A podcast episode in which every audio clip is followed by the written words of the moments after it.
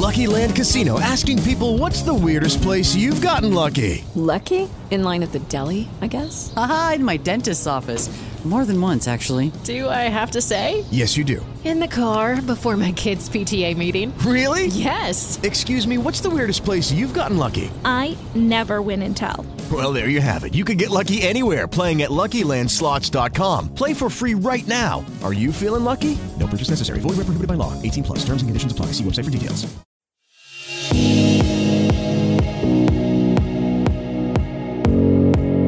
Olá, eu sou a Juliane e mais uma vez eu tenho o prazer de acompanhá-los no podcast da plataforma Solution.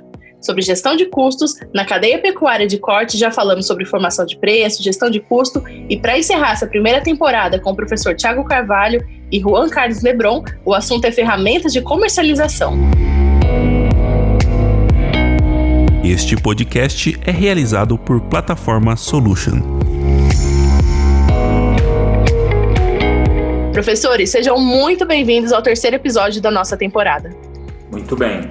É, a gente está numa temática agora, a gente vai entrar numa temática, né, onde a gente vai discutir um dos pilares muito importantes do, de uma gestão, seja para o produtor de boi gordo, seja para a indústria frigorífica, seja para os agentes do mercado, um banco de investimento, uma cozinha industrial, que são as ferramentas de comercialização. Basicamente, a gente vai discorrer aqui sobre as existentes no mercado hoje no Brasil, né? Mas principalmente destacar a importância de cada uma. É evidente que a gente, quando a gente fala em nas ferramentas de comercialização disponíveis, principalmente em travas de preço, uso de contrato, de índice, o produtor e o frigorífico, ele tem que se enxergar no que realmente vai ser útil e realmente o que ele conhece da ferramenta. Senão, realmente pode ser uma surpresa e pode sim correr em prejuízos, custos adicionais que ele muitas vezes não vai mais usar e que pode ajudá-lo sim nesse ambiente de gestão. A gente tem algumas ferramentas, né, ou a, os tradicionais momentos de mercado de comercialização de um pecuarista, e entre pecuarista e frigorífico do boi gordo, que é o mercado físico, como a gente chama, né, o mercado balcão, que é a negociação tradicional, né, é, histórica do mercado de pecuária de corte, onde eu tenho a oferta de venda de um animal e a compra e a oferta de compra tanto parte da indústria como parte do pecuarista em termos de negociar. É decidido via uma fala, telefone, presencialmente e determinado esse preço. Mas a pecuária brasileira, principalmente nos últimos 25 anos, evoluiu para outras, outros tipos de ferramenta de mercado, entre elas o mercado futuro. Mercado futuro, quando eu tenho uma precificação do boi gordo, do animal a ser entregue né, para um frigorífico nos meses seguintes à negociação. Hoje, por exemplo, a gente está aqui no mês de junho de 2020, a gente já tem negócios no mercado futuro para janeiro, fevereiro de 2021. O que, que você acha disso, Tiago? Eu encaro isso como um planejamento. Eu encaro isso como uma ferramenta para planejar a atividade. E isso tem que ser usado em prol do pecuarista. Tá? E aí, assim, a gente deriva de, outros, de outras ferramentas, como o mercado a termo, mercado a termo é quando o, frigo, o pecuarista negocia com o frigorífico a entrega do seu animal em determinada data, né, a determinado preço ou a determinado índice, né, e depois eu tenho também o mercado de opções, o famoso seguro do boi. É uma modalidade que cresceu nos últimos anos, onde eu posso estabelecer um prêmio ou comprar um seguro para determinado nível de preço que eu vou entregar meu animal. O que é bom, o que é ruim, a gente vai discorrer agora. Mas só para introduzir o assunto e chamar o Juan para conversa, é, alguns anos atrás eu estive no Uruguai, num evento no Uruguai, tive a felicidade de fazer uma apresentação para um público bem seleto do, ao redor do mundo, e foi interessante quando, numa conversa de coffee break, um argentino e um uruguaio me pararam, né, para conversar depois da minha apresentação, e eles me falaram: o meu sonho, né, o sonho deles, né, para o país deles, né, era ter um indicador futuro de preços para negociar o gado dele. Então, muitas vezes a gente olha como uma coisa muito fora do nosso negócio, muitos olham assim, outros olham, ah, ele não representa a realidade, ah, isso é uma ferramenta para controlar preço do mercado, mas por outro lado, quando você não tem essa referência, você sente falta dela. Então eu, eu gosto muito, gostei muito da fala deles no sentido, porque a referência de um ferramentas de comercialização, até mesmo, mesmo mercado futuro, serve sim para o planejamento ou para uma gestão da comercialização. Concorda ou não concorda, Rô? O que, que você acha desse, dessas ferramentas disponíveis hoje para um pecuarista, para um frigorífico?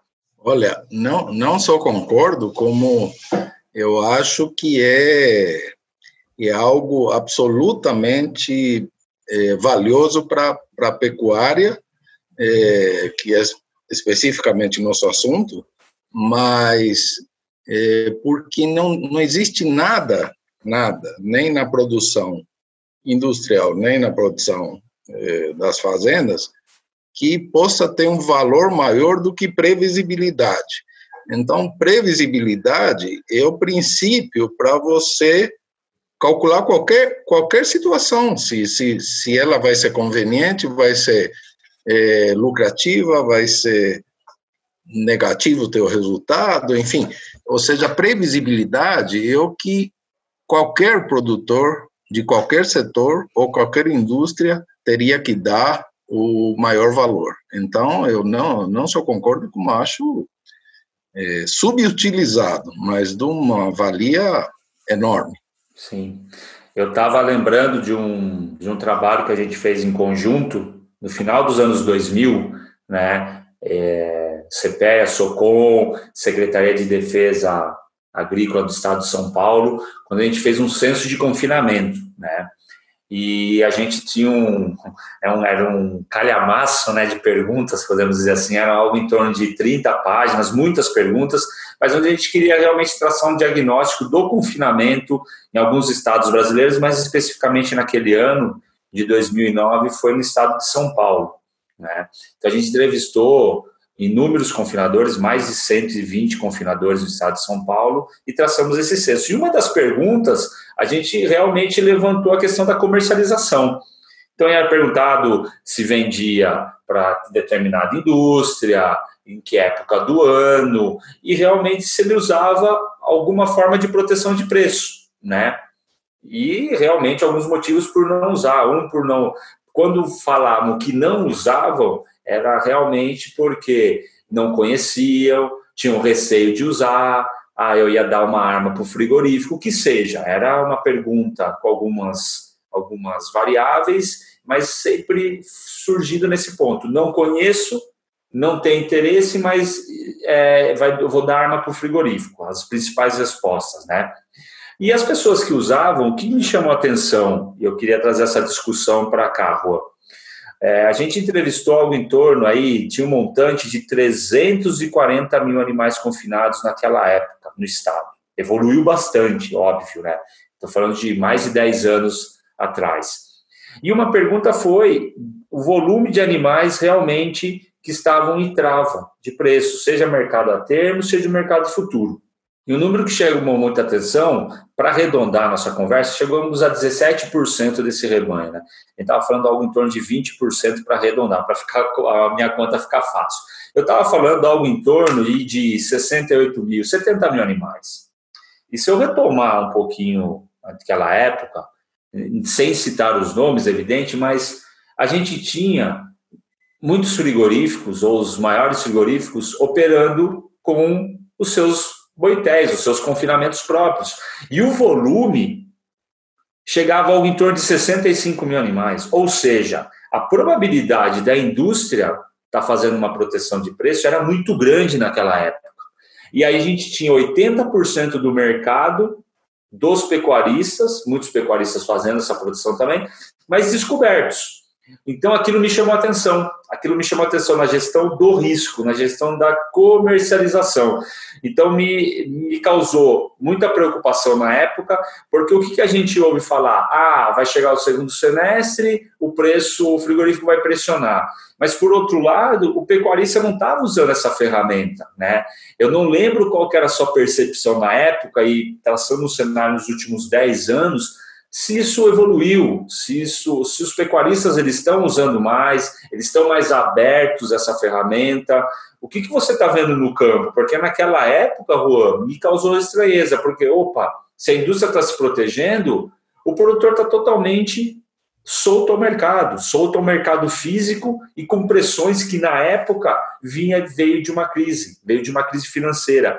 Então, a tomada de risco era muito grande para o setor produtivo e isso desestimulava os sistemas seguintes, os ciclos seguintes de confinamento, semi-confinamento, assim por diante. Você acha que mudou? Você acha que o pecuarista ele aprendeu a usar a ferramenta? Qual que é o receio dele? Que, como, que, como que é esse cenário hoje, depois de 10 anos, Juan? Olha, eu, eu, eu acho que algumas coisas mudaram. Talvez voltando um, um pouquinho mais no tempo, e você me conhece desde, desde essa época, eu, eu comprei boi gordo muito tempo, né? Eu tinha um, mais de 15 anos, fui um corretor de boi gordo físico. É, e, de certa forma, é, não todos, mas eu, eu particularmente, muitos corretores de boi físico, se, se envolviam na análise do mercado e é, auxiliavam o pecuarista a tomar suas decisões, né? Essa situação mudou. É, os escritores praticamente não existem mais, tanto é que, que eles eram fonte de, de indicação para a formação do índice, justamente o CD de vocês. É, e os frigoríficos passaram a negociar diretamente com os pecuaristas. Essa, essa é praticamente a realidade. Então, essa negociação é, passou a ser mais direta. Isso, a minha maneira de ver, foi, foi ruim pela, pela isenção, vamos dizer, que, que, que, que o, o escritório tinha para tentar orientar melhor o pecuarista, é, como uma terceira parte. É, mas foi bom porque o pecuarista tem a possibilidade de negociar diretamente com, com o frigorífico e, e assim fazer a melhor negociação possível. E aí o, o, frigorífico, junto a isso, trouxe ferramentas de comercialização, como o boia termo, que foi uma novidade é, que tem mais de 10 anos, mas é recente relativamente, e o próprio mercado é, como diz você, de seguro de boi, né? Então, de opção. Isso foi crescendo. Por quê? Porque o pecuarista começou a mudar um pouco a visão dele de que se eu estou vendendo no mercado futuro, eu estou especulando. Essa era a leitura do pecuarista há 10 anos atrás ou mais. Essa visão mudou um pouco. Especular é, é, é justamente o contrário, você não usar as formas de proteção de preço que você tem. Então, essa é, mudança de, de visão foi positiva. Por outro lado, o mercado de opção criou, é, por isso que ele está crescendo tanto, na minha visão, é, facilidade no seu entendimento e na sua administração, quer dizer, é uma, é uma operação fácil, né? Então, acho que está melhorando, está sendo mais usado, mas ainda muito, muito, muito menos do que deveria, inclusive por falta de incentivo, né? Eu sempre defendi, por exemplo, que as linhas de crédito do, dos bancos não tem diferenciação nenhuma entre um produtor que está com a sua produção protegida é, ou travada é, daquele que não está. E os dois representam um nível, ao meu, ao meu, ver, de risco muito diferente na adimplência que vão ter na hora de pagar seus créditos, né? Então, é, então falta incentivo em todo sentido, né? Falta é, incentivo por parte da, das entidades governamentais, como falta incentivo por parte da indústria frigorífica é, daquilo que, que, não, que não lhe convém, vamos dizer, ou, ou que não é a melhor visão para eles, né?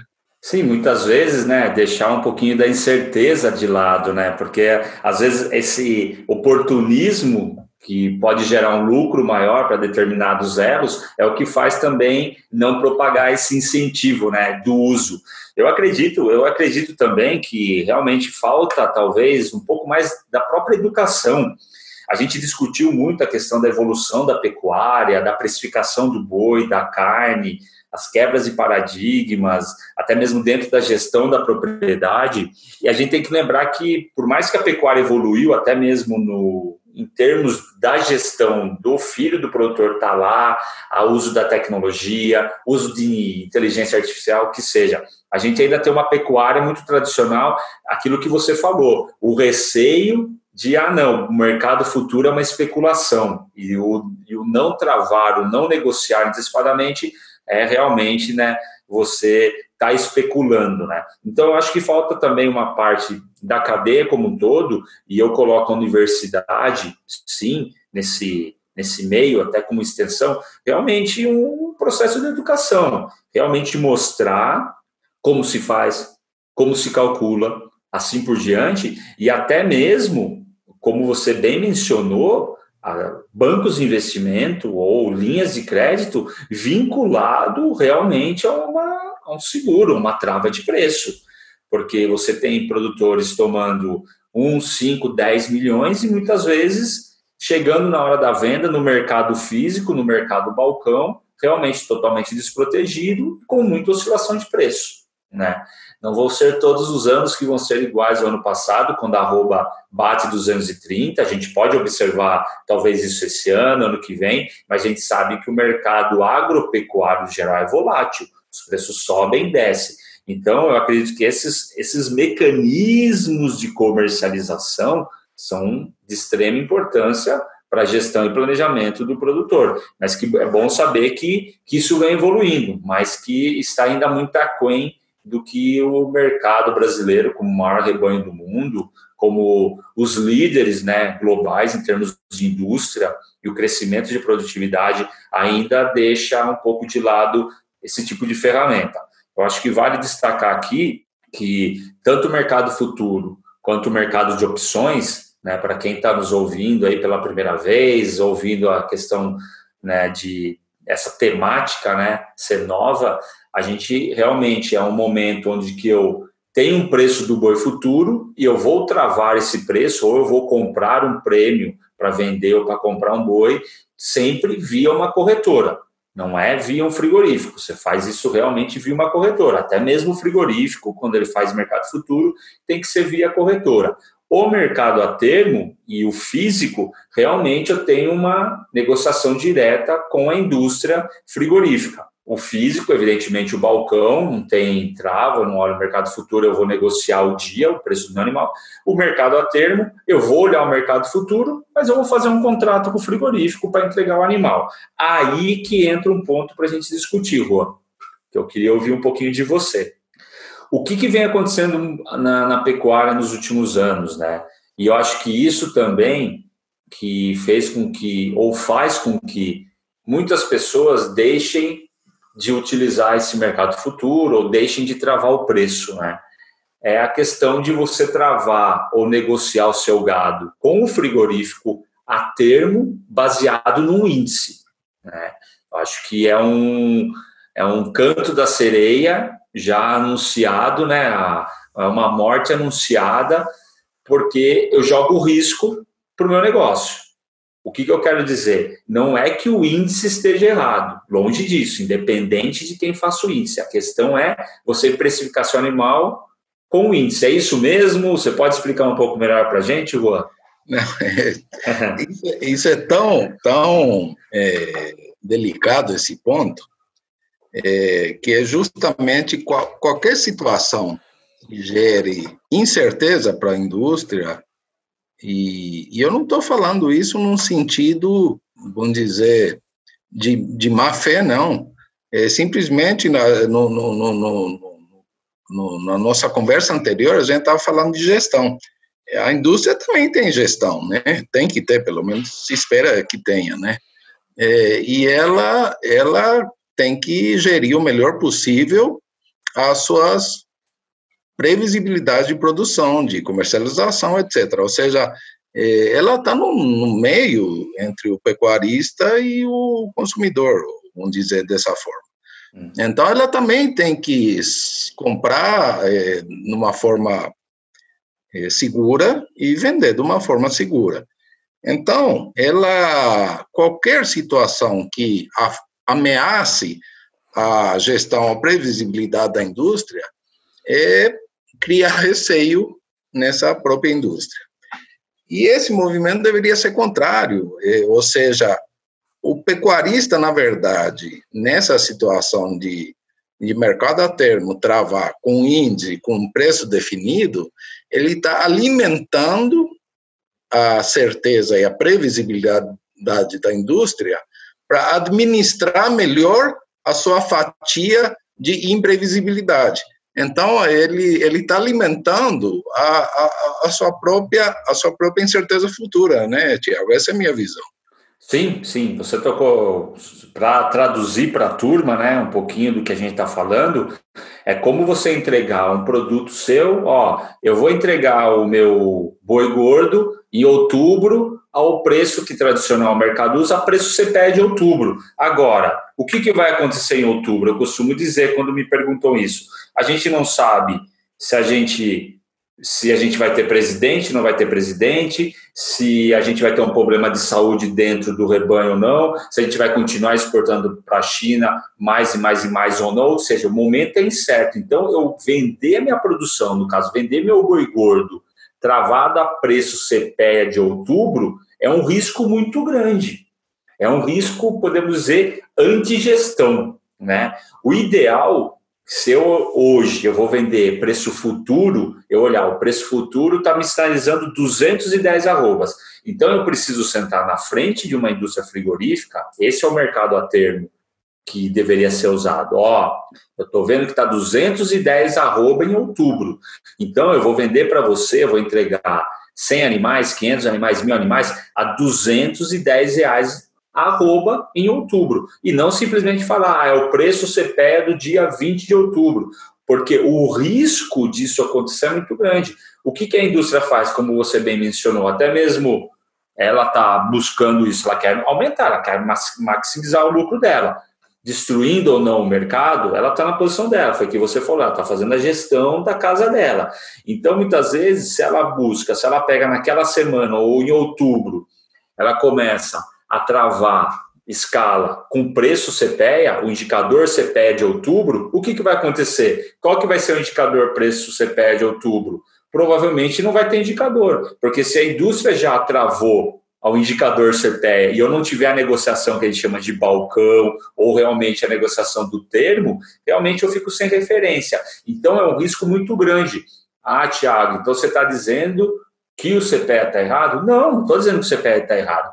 Pode ser que o, a empresa X ou a consultoria X, Y, Z qualquer instituição fizesse um índice, se você negociar, ah, eu quero o preço da instituição X de outubro, você está dando realmente, aí sim, arma para o frigorífico, como os pecuaristas gostam de dizer. Então, o ideal seria você travar um termo com a, o preço já fixado, eu já sabendo quanto eu vou receber, tá?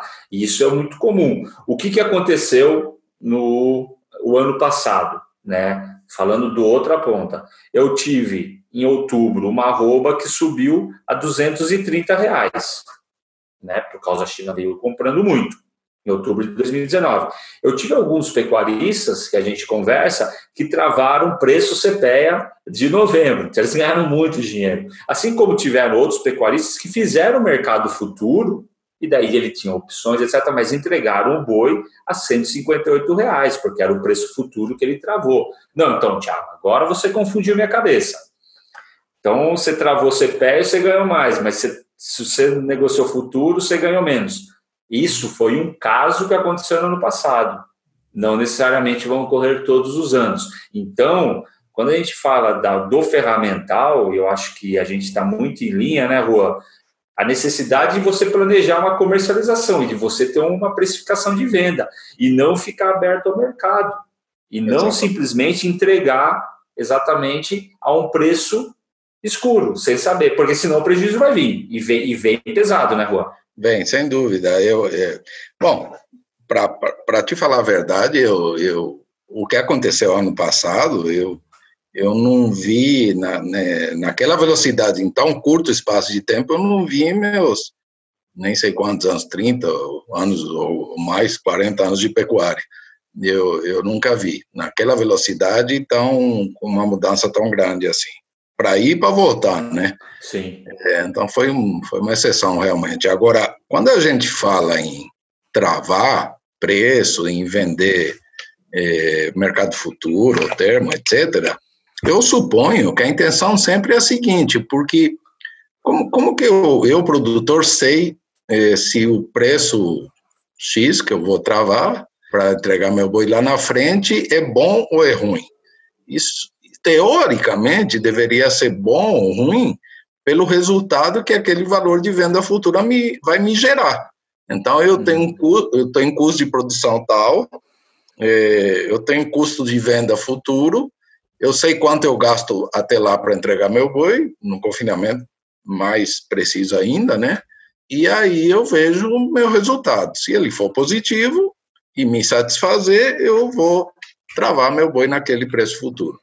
A questão é que a percepção é, o, de, de, de, preço bom ou ruim é muito mais nominal do que, do que, uh, do que o resultado real que, que o produtor tem, porque ele, ele, ele nem sabe bem qual é esse resultado, entendeu? Então, você tem, no CP, você tem um indicador que gera confiança, isso, isso é muito compreensível, porque o indicador sério, ele gera confiança para o produtor. Então, ele se sente amparado e tranquilo, porque vai ter um indicador, na visão dele, com toda, com toda razão, que gere confiança no dia do acerto dele.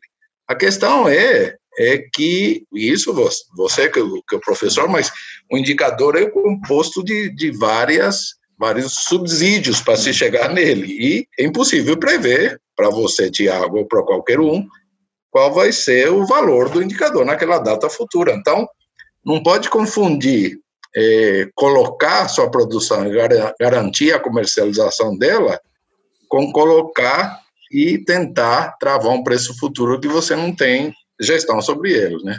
Perfeito. O, mais um caos para a gente contar. Uma, várias vezes a gente chega em várias fazendas, fazer trabalho de custo de produção, painel, da palestra. Aí, certa vez em Porto Murtinho, Mato Grosso, lá na divisa, lá no Paraguai, é, um pecuarista, ele chegou na, na reunião e falou, ó, eu vim aqui, eu ouvi você falar quando que o preço vai chegar em 200 reais a roupa. Né? Eu falei, rapaz, duro, né? É um pouquinho do que você comentou aí, né? Se eu sou, eu falei, ó, se eu soubesse, eu não estaria aqui, eu estaria ganhando dinheiro, né? Talvez eu estaria aqui ouvindo, né? Virando um pecuarista ou passeando por Murtinho, ouvindo a pessoa vir falar. Mas eu falei, eu sentei do lado dele, né? Perguntei o nome dele, ele me falou, eu falei, eu vou falar quando que o preço vai atingir. Ah, isso é bom, esse, esse caboclo é bom. Ele olhava, esse caboclo é bom. Falei, você me fala qual é o seu custo de produção, daí eu falo quando vai chegar. Ele não fala, não, mas espera aí, é, você está misturando as coisas. Então, é um pouco disso, né, Rua? O mercado futuro, ele dá uma sinalização de preço, uma expectativa do mercado. Então, quando hoje eu tenho índice em junho, né? Eu vou olhar o índice físico, eu olho para frente a expectativa de negociação. Ou se o índice hoje está 215, então espera-se que lá para frente esteja mais ou menos. Ele vai precificando de acordo com o físico. Agora, o, o, pecuarista, a partir do momento que ele tem o custo de produção em mãos, ele sabe: opa, vou ganhar dinheiro ou não vou ganhar dinheiro. Ele não pode somente especular. O que aconteceu no ano passado, que você bem disse, você nunca tinha visto subir desse tal magnitude. Eu lembro que em dezembro, eu estava conversando com um grupo de amigos meus, entre eles um pecuarista, ele falou, Tiago, eu tenho boi para entregar, no começo de janeiro, eu tenho uma oferta de 217, aqui em São Paulo. Né? Daí já era um termo com contrato firmado. Entrego ou não entrego? Falei, quanto que é a sua roupa produzida? 160. Falei, entrega. Você está com mais de 50 reais aí de, de lucro por arroba. Ah, não, mas a arroba bateu 230, acho que ela vai bater. Tem carnaval, vai ter demanda, vai bater uns 230 de novo. Então, o que eu quero dizer? Ele já tem muitas vezes o custo, mas ele tem aquela especulação do pecuarista, do tradicional pecuarista, falar, não, a arroba sempre vai subir mais, eu não quero deixar de perder. Por isso você tem as opções, etc. Você tem os outros ferramentais. Mas eu, eu sinto isso das pessoas, né? Eles sempre querem o preço, preço, preço. Muitas vezes ele tem até o custo, outros a maioria não tem, mas ele fica nessa especulação e daí realmente a especulação derruba. Aí cai o que você fala, aí o índice que a gente trabalha para ser realmente uma referência, está bem embasado e que é um indicador porque o pecuarista ele quer acertar o branco do olho da mosca, né? É impressionante. Então, se eu falo que o indicador fechou a 215, ele negociou a 213 ou a 217, ele fala que está errado. Porque ele quer que esteja o indicador todo dia no mesmo preço. Muitas vezes não. São N negócios de N pessoas diferentes, de N tipo de animais, né? Então, realmente é uma composição, como você disse. Então, acho que o pecuarista deveria usar uma, de forma mais concreta e com esse monte de ferramentas que a gente tem, mercado futuro, a termo, opções, que seja, para realmente trazer o ganho para ele. Eu penso muito nisso, né? É, não tem, não tem dúvida. Eu sempre digo, de, sempre disse, depois de tantos anos de, de pecuária, sobretudo na área comercial, a pecuária tem tem algum um grande problema. Primeiro que ela é elástica, né? Você, no fim das contas, se, se você é, não vender teu boi a pasto, né, principalmente, que é a grande hum. maioria do Brasil, não acontece nada, né? No fim das contas, eu perdi ou vendi a 217 ou 230 ou a 180 porque caiu e demorei um pouco para vender, ele está lá e no fim das contas não acontece nada. Você pode até perder dinheiro ou ganhar, mas o boi em si, como produto em si, não acontece nada, né? Ele não vai amadurecer, apodrecer e cair como uma laranja. Então ele vai ficar lá. Então ele te permite errar, que é um problema da pecuária, porque isso é contra é, contra você ganhar com, é, competência, né?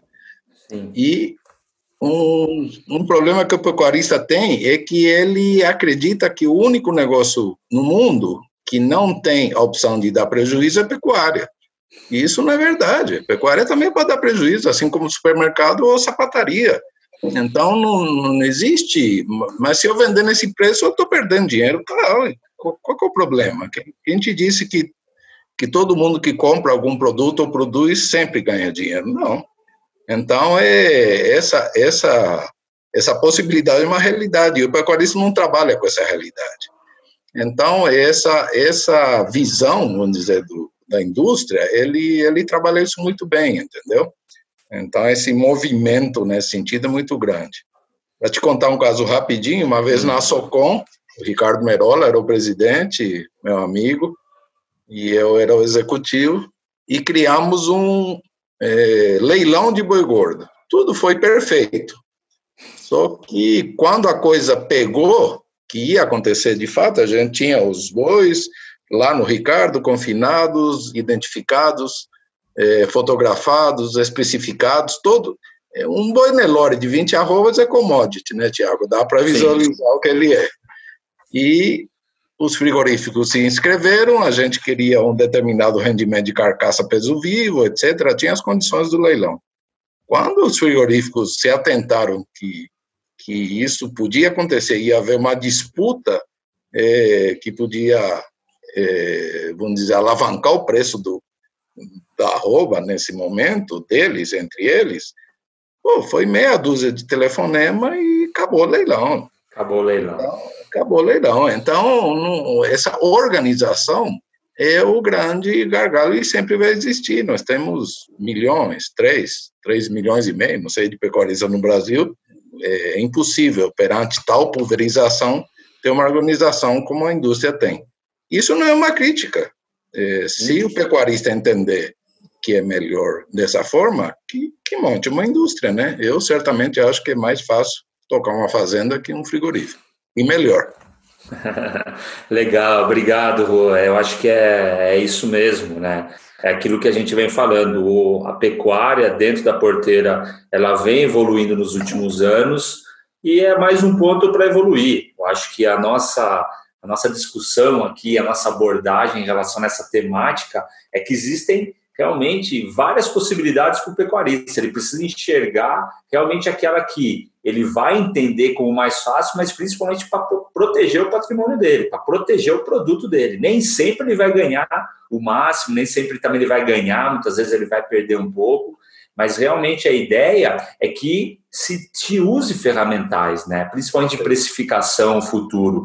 É, é comum você olhar, imagine só o produtor de leite que ele fica um mês para receber, ele vai saber o preço que ele vai entregar, o preço que ele vai receber de um produto que ele já entregou o mês passado, então é totalmente escuro a indústria de suínos, a indústria de frango totalmente concentrada, sem referência de preço. Então, realmente, quando a gente tem um mercado lá para frente onde eu posso planejar minha produção, eu acho que é um baita ganho para o setor produtivo, né? E o que é que a gente discutiu um pouquinho, né? Custos é, é para agregar. Né? Então, eu acho que acho que isso que fica dessa temática aqui. Existe a ferramenta e que o pecuarista tem que entender mais, evidentemente a cadeia tem que educar mais, mas ele tem que usar para ter uma rentabilidade maior, ter um planejamento maior, uma segurança maior na negociação do seu produto. É isso, né? Perfeitamente. Bom, é, eu queria, queria agradecer, Juan, né, o, o convite aí, né, aceito,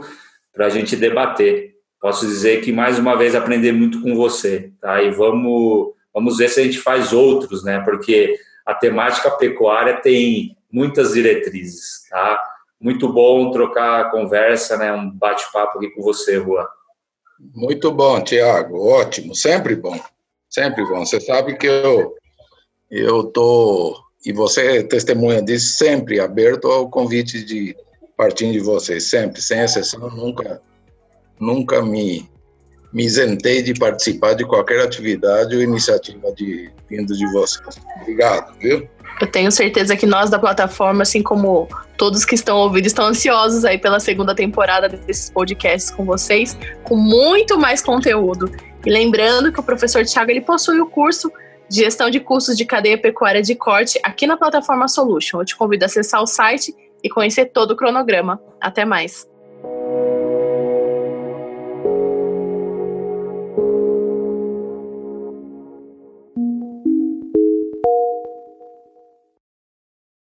Is Ryan here and I have a question for you. What do you do when you win? Like are you a fist pumper? a woohooer, a hand clapper, a high fiver. I kind of like the high five, but if you want to hone in on those winning moves, check out Chumba Casino. At ChumbaCasino.com, choose from hundreds of social casino style games for your chance to redeem serious cash prizes. There are new game releases weekly, plus free daily bonuses. So don't wait. Start having the most fun ever at ChumbaCasino.com. No purchase necessary. VGW. Void were prohibited by law. See terms and conditions. 18 plus.